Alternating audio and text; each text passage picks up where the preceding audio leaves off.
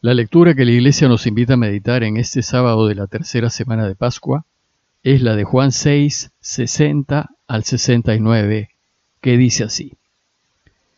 En aquel tiempo muchos discípulos de Jesús, al oírlo, dijeron, Este modo de hablar es duro. ¿Quién puede hacerle caso? Adivinando Jesús que sus discípulos lo criticaban, les dijo, ¿Esto los hace vacilar? Y si vieran al Hijo del Hombre subir a donde estaba antes, el Espíritu es quien da vida, la carne no sirve de nada. Las palabras que les he dicho son espíritu y vida, y con todo, algunos de ustedes no creen. Pues Jesús sabía desde el principio quiénes no creían y quién lo iba a entregar. Y dijo, Por eso les he dicho que nadie puede venir a mí si el Padre no se lo concede. Desde entonces muchos discípulos suyos se echaron para atrás y no volvieron a ir con él.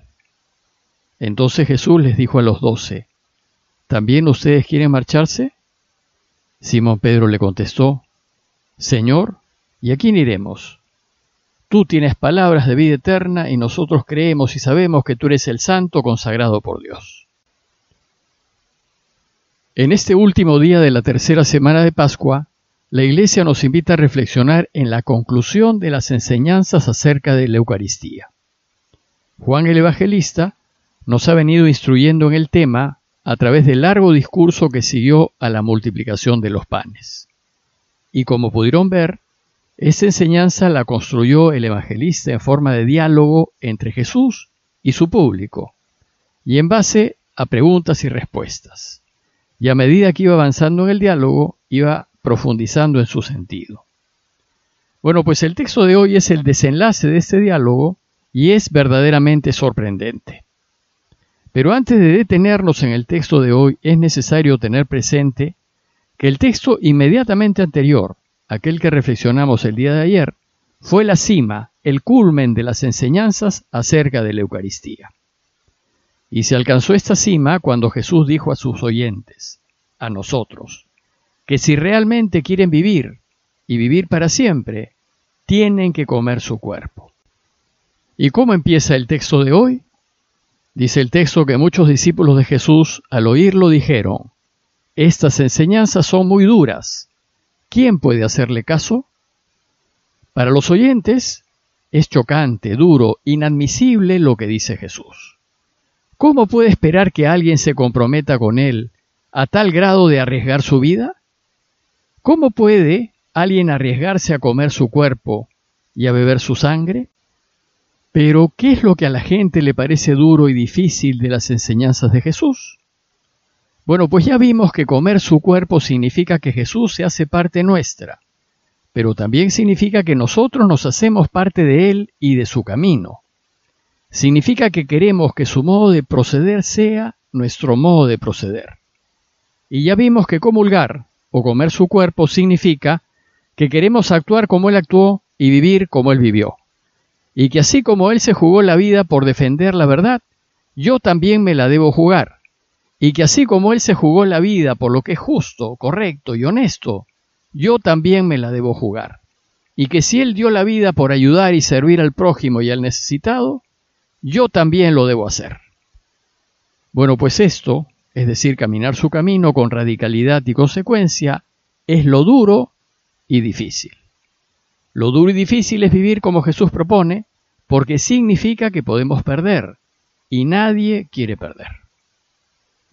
El texto sigue y nos dice Juan que Jesús, adivinando que sus discípulos lo criticaban, les dijo, ¿esto los escandaliza?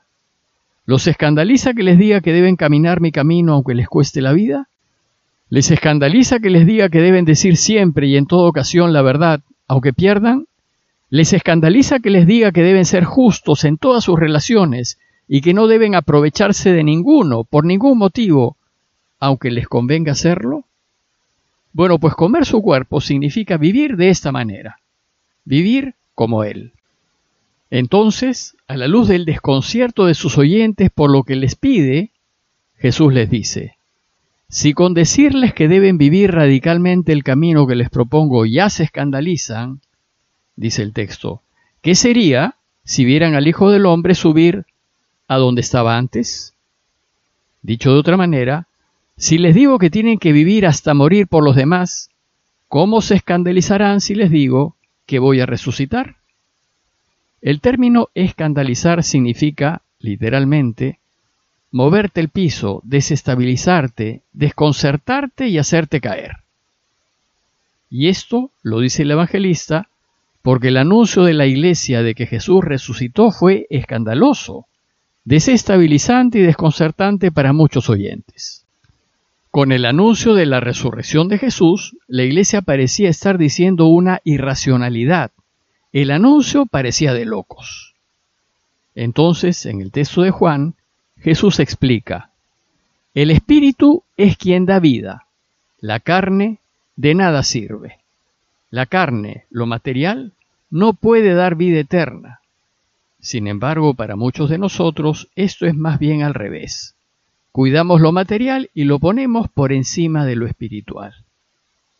Jesús nos enseña que tenemos que prestar atención a largo plazo, pues lo que vale es lo eterno y no lo temporal, y por tanto es importante invertir y sacrificarse ahora para ganar después. Tenemos que dar la vida ahora, pues esta carne, dice Jesús, de nada sirve, si es que queremos vivir para siempre. Más importa la otra vida, que es eterna, que esta, que es pasajera y fugaz. Y esto significa que ahora hay que gastarnos y desgastarnos en ayudar y servir a los demás.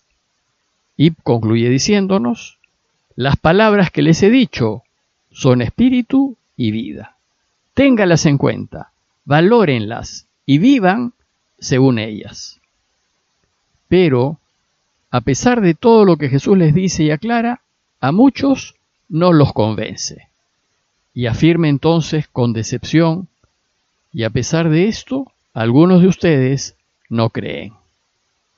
En otras palabras les dice, a pesar de que les digo que el modo de vivir que les propongo los lleva a la vida, ustedes no se arriesgan a caminar mi camino. Y Juan, a modo de nota, añade, pues Jesús sabía desde el principio quiénes no creían y quién lo iba a entregar. Para Juan es claro que Jesús es Dios, y en cuanto a Dios, lo sabe todo.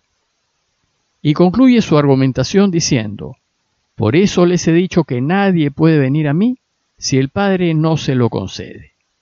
Si no se sienten atraídos por la verdad, la bondad y la belleza, es decir, por Dios, nunca lo van a elegir por encima de sus intereses y gustos personales. Lo que van a hacer es elegir sus intereses y conveniencias.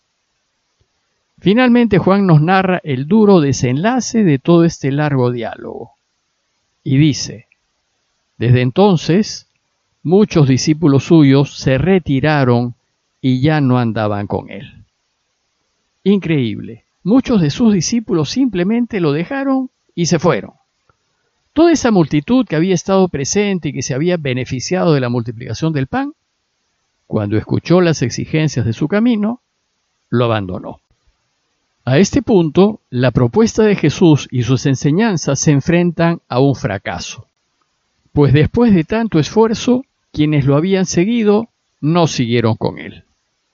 Entonces, ante este desolador panorama, Jesús se vuelve a sus doce apóstoles y les pregunta, ¿Y también ustedes quieren irse? ¿También ustedes están escandalizados de lo que les digo? Y entonces Pedro, que representa a la iglesia, que representa a aquellos que sí quieren comulgar su cuerpo y jugárselas el todo por el todo por Dios y ponerlo a Él por encima de sus familias, de sus amigos y de sus bienes, le dice, Señor, ¿y a quién iremos? Tú tienes palabras de vida eterna y nosotros creemos y sabemos que tú eres el santo de Dios. Los que pertenecen a la iglesia y practican el camino de Jesús reconocen que su camino efectivamente lleva la vida. Los miembros de la Iglesia que viven sus vidas según las enseñanzas de Jesús están convencidos que tienen que comer su cuerpo si quieren vivir. Es decir, que tienen que vivir al modo de Jesús, porque Él es el camino, la verdad y la vida, y solo siguiéndolo viviremos para siempre. En conclusión, los invito a reflexionar y definir de qué lado estamos. Somos de esa multitud que se beneficia de la multiplicación de los panes, es decir, de la generosidad y de la bondad de Dios. Pero a la hora que hay que apostar por la verdad, por la vida, por ser solidarios con otros que están en peor situación que nosotros, preferimos defender nuestros intereses e incluso mentir y ser injustos, pero de ninguna manera perder. O somos de sus amigos cercanos que estamos dispuestos a lo que sea, incluso a perderlo todo, familia, amigos, bienes, con tal de hacer lo que agrada a Dios. Es decir, ¿somos de los de Él o no somos de los de Él? ¿Somos de los que nos quedamos con Él en toda circunstancia o de los que nos vamos cuando las papas queman? ¿Queremos comulgar su cuerpo o preferimos asegurar nuestras vidas terrenas? Pidámosle al Señor su gracia para quedarnos con Él en las buenas y en las malas, y su gracia para comer su cuerpo y jugarnos la vida por la causa de Dios. Parroquia de Fátima, Miraflores, Lima.